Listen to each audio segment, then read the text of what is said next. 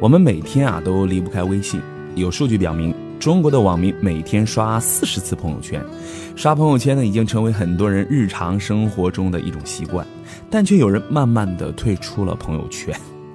我们身边有一种人是不发朋友圈的。当你点进去他的主页呢，你会只看到他留下的是孤独的啊封面图、头像以及简短的个人签名，主页冷清的让人心生怀疑。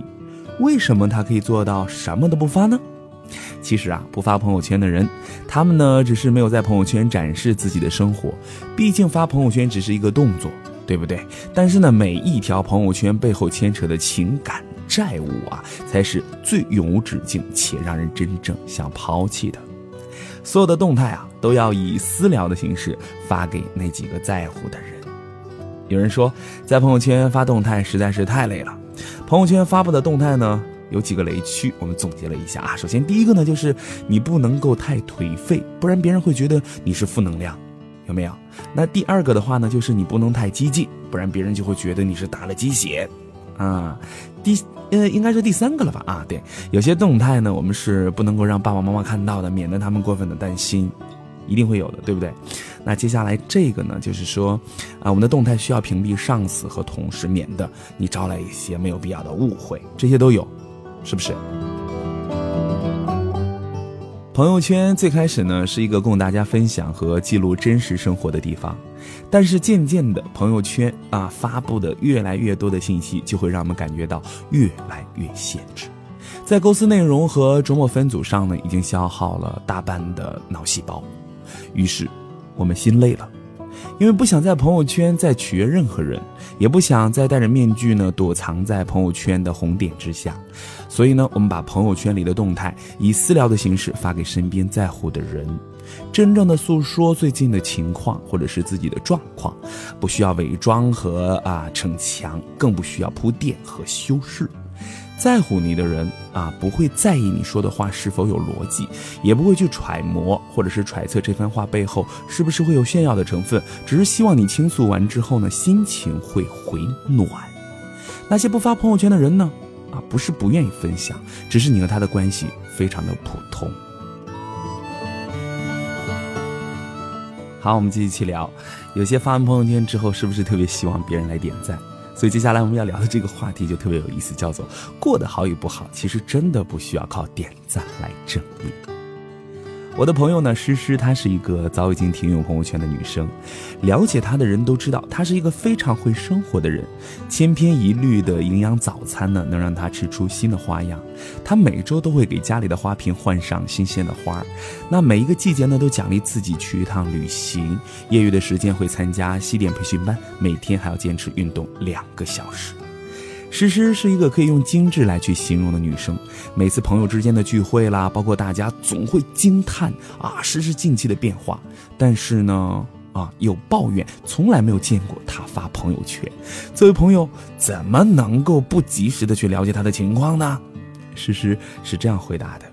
他说：“过得好与不好呢，只有自己知道。与其花时间去经营朋友圈，不如花时间去经营生活。用心生活所得来的反馈，会比朋友圈有趣太多了。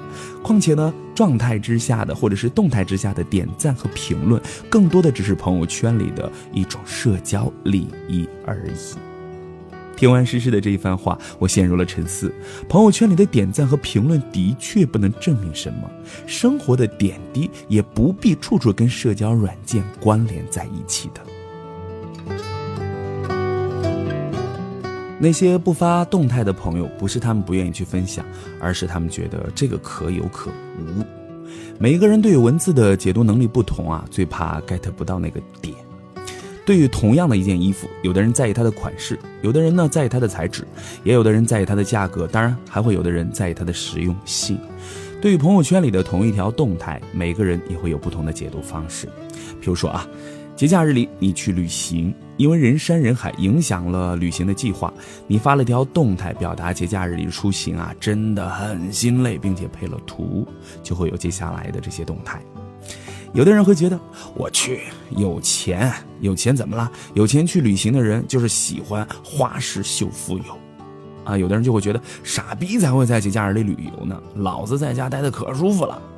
也有的人会觉得，我也感同身受啊，下一次是不是要选择在旺季出行，就是一个很大的问号喽。有的人还会觉得，不要被这些影响心情嘛，啊，好的心情你是需要，比方说这个多发一些美美的照片，可以啊，调节一下。对，还有的人就会认为，你是第一次去旅行吗？旅游景点哪有人不多的时候嘞？嗯。继续说是这些动态呀，我觉得就特别好玩啊！当然，朋友圈里的朋友，每一个人的知识水平、经济条件、社会背景参差不齐，每一个人对文字和图片的解读能力啊，也是不一样的，这便很容易造成误解的，有没有？有的。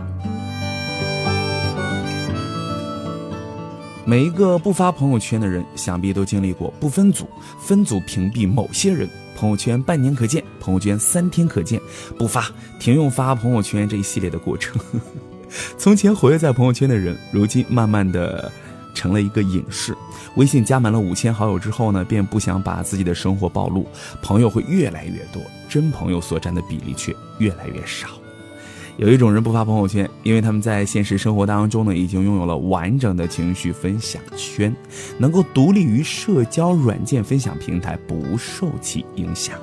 啊，这个很给力了。唯一可以肯定的是，不发朋友圈的人，他们拥有更多的时间和精力去做自己想做的事情。其实啊，我们不能简单的通过发与不发朋友圈来评价一个人。毕竟朋友圈是私人领域，每个人都有各自使用的权利。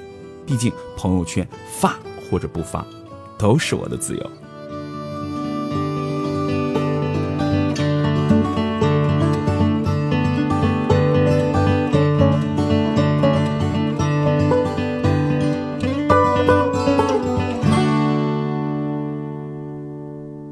好，这期节目呢就是这样，欢迎大家继续搜索新浪微博，找到主持人王硕，留下你所想听到的那些所有的话题内容，我就可以看到。下期节目我们不见不散。